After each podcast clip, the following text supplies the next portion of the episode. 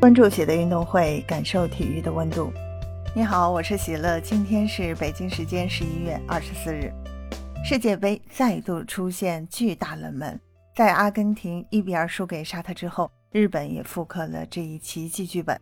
与德国队比赛中，他们上半场禁区送点被金多安十二码位置点杀，不过一边之后呢，场上风云突变，日本队居然短短八分钟的时间内连追两球，比分反超。德国人瞬间傻眼儿，最后时候全线压上也无济于事。事实上，日本队的两粒进球都非常精彩。先是来自一次反击，南野拓实扫射被诺伊尔扑出后，跟进的唐安绿补射破门，一比一。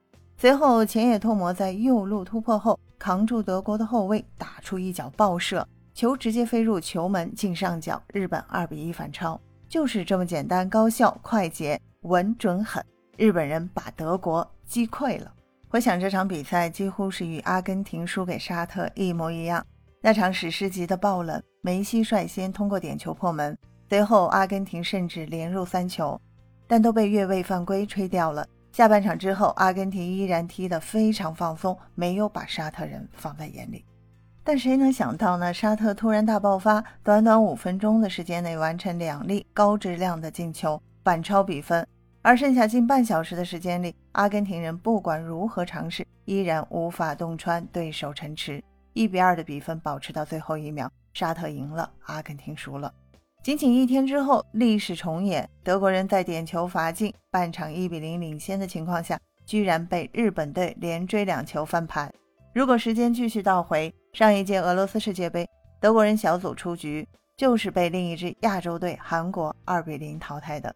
四年时间，本以为德国卷土重来，结果没想到他们居然是重蹈覆辙。这让我们看到德国队真的是有这个爆冷实力的。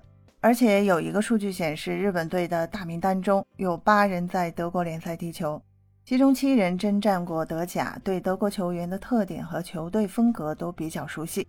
如果他们的身材对抗逊色于德国球员的话，但在跑动、意识和传控配合方面，或许并不会弱。因此，这场比赛德国人想要轻松碾压日本，绝非易事。就在比赛前，近三万日本网友投票，有百分之六十的人认为他们的国家队会输给德国，而有百分之十六的人认为呢两队会战平，剩下百分之二十四的则相信日本会赢。可以说，日本球迷还是比较乐观的。回到这场比赛呢，首发名单中老将长友佑都再度登场。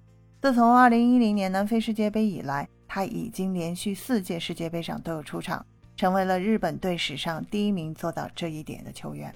上半场第九分钟，日本队断球反击，伊东纯横传小禁区前沿，前田大然跟进推射，可惜此球越位在先，但还是让德国人惊出一身冷汗。比赛第十六分钟，德国开出角球，吕迪格禁区内冲顶头球，擦柱而出，差之毫厘。比赛第三十一分钟，日本禁区内出现失误，门将全田修一从身后对德国球员老姆犯规，主裁判犹豫了一下，还是手指十二码，德国获得点球。虽然日本全队感到不满，但点球无法改变。金多安操刀主罚，一救而就，握拳庆祝，德国人一比零领先日本。从开场进球被吹越位到现在的送点丢分，日本队一下子。从天堂到了地狱，就是这么瞬息万变。日本队的这场比赛完美复制沙特击败阿根廷，再次向世界证明了亚洲力量的崛起。或许那些老牌强队该重视这点了，保证自己不要轻易翻车。分享体坛热点，感受体育魅力。今天的内容你有什么想说的？欢迎在评论区给我留言。感谢收听喜乐运动会，也欢迎您的转发、点赞和订阅。我们下期节目见。